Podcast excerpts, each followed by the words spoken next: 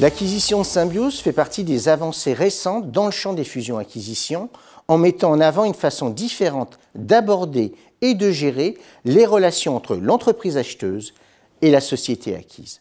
L'acquisition de Symbiose met en effet l'accent sur la création d'innovations conjointes fondées sur une combinaison inédite de ressources entre les entités. Cette acquisition présente donc une situation paradoxale.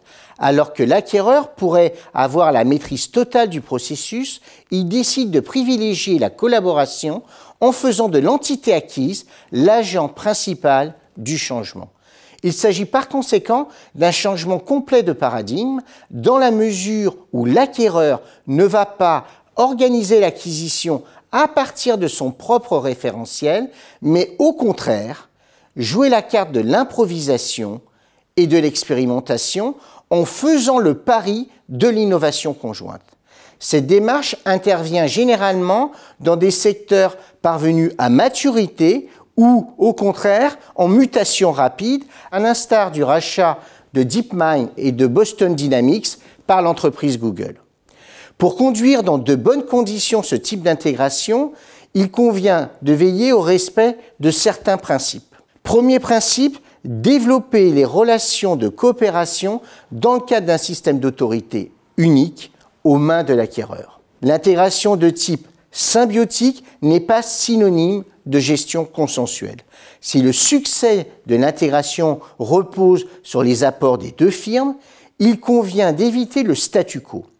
Deuxième principe, respecter les différences culturelles et organisationnelles des deux sociétés. Troisième principe, faire preuve de compréhension en étant ouvert aux qualités de l'autre.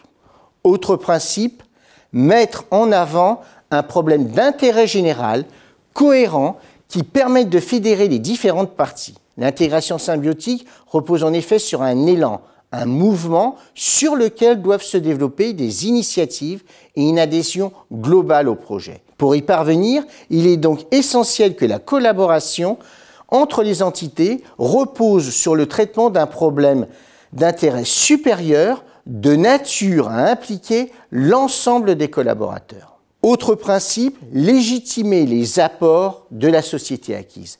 C'est en effet à cette condition qu'une véritable collaboration peut s'opérer et déboucher sur des initiatives fortes, notamment de la part des membres de l'entité acquise. De façon générale, il convient d'admettre que l'intégration de symbiose demande d'accepter les risques d'erreur, voire certains échecs.